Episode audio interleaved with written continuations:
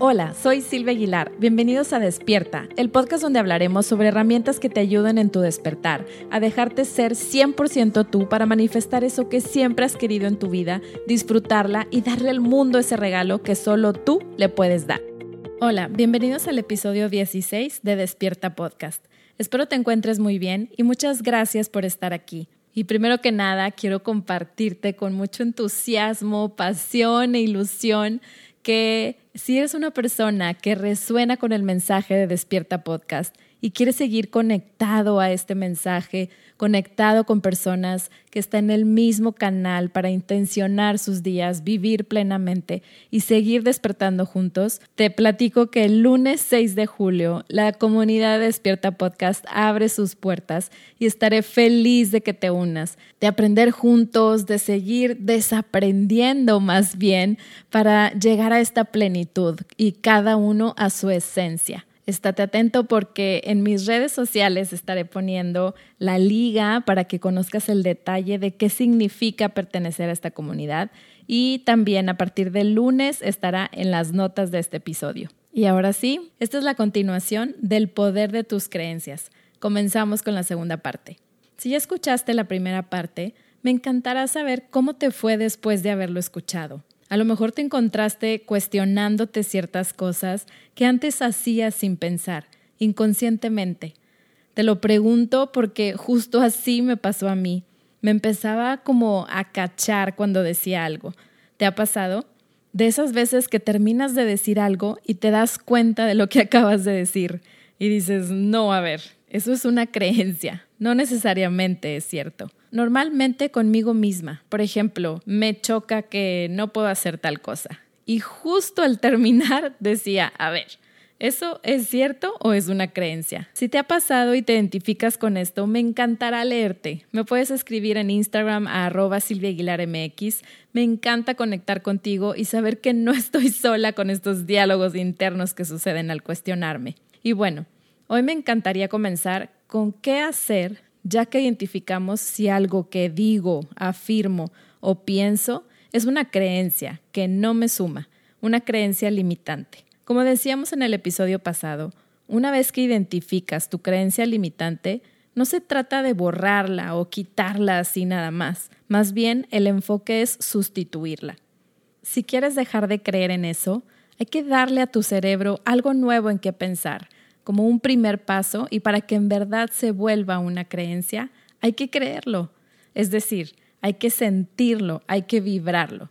Y entonces aquí como que entramos en el juego de qué fue primero, el huevo o la gallina. ¿Cómo me la voy a creer, Silvia? Si estoy teniendo la creencia limitante, esa es en la que creo. Y sí, tienes toda la razón. Así que hoy vamos a ver una forma de hacer ese intercambio. Primero que nada, es preguntarte si siempre es verdad. Esto viene de Byron Katie, de algo que ella llama el trabajo. Siempre, siempre, siempre. ¿Es verdad eso que estás afirmando? No algunas veces, siempre. Es más, te invito a hacerlo ahora mismo junto conmigo con una creencia limitante que tengas identificada. Piensa en alguna. Puede ser la misma del episodio pasado u otra, la que tú quieras. Por ejemplo, voy a usar la creencia de que yo jamás podría escribir un libro. Eso que estás pensando, la creencia que elegiste, ¿siempre es verdad? Sé que no es imposible que escriba un libro. Eso de jamás podría hacerlo, pues puedo escribir, puedo redactar, puedo imprimir. Imposible, imposible no es. Seguro tu respuesta también es un no. No siempre es verdad. Esto abre la posibilidad en tu mente de que le quepa la idea que para ti tampoco siempre tiene que ser verdad. Ahora, esta segunda pregunta me encanta. ¿Qué beneficio te ha traído pensar eso? Normalmente hay un beneficio oculto por lo que sigues creyendo eso. Por ejemplo, pensar que jamás podría escribir un libro parecería que no trae nada bueno. Sin embargo, si le buscamos bien, la verdad es que me mantiene en mi zona de confort. Me ayuda a no moverme, a no estirarme, a no investigar cómo se hace, a seguir igual. Qué increíble, ¿no? Con eso que estás pensando tú, ¿qué beneficio oculto le podrías encontrar? ¿Qué has ganado creyendo eso que estás creyendo? ¿Cómo te sientes ahora con respecto a esa creencia? para este punto, varias de las creencias aquí ya pierden mucho de su fuerza. Repite la frase de nuevo. Yo al decir que jamás podría escribir un libro, pues como que ya no la siento tan verdadera. Claro que depende de la situación y todo, pero sí muchas creencias aquí como que ya no se sienten tan fuertes o tan verdaderas. Ya se abre un poquito la posibilidad de otra creencia. Esta es solo la primera parte. Ahora, sigue por cuál la vamos a sustituir. Aquí la idea es encontrar una afirmación que sea creíble para ti. Como te decía en el episodio pasado, habrá creencias que de un momento a otro cambien y habrá otras que te puedas ir más despacio o en pasos. ¿De qué depende? De ti, de la situación, de varias cosas y como sea que te acomode mejor, está bien. No hay un deber ser, ni tampoco un siempre ni un nunca.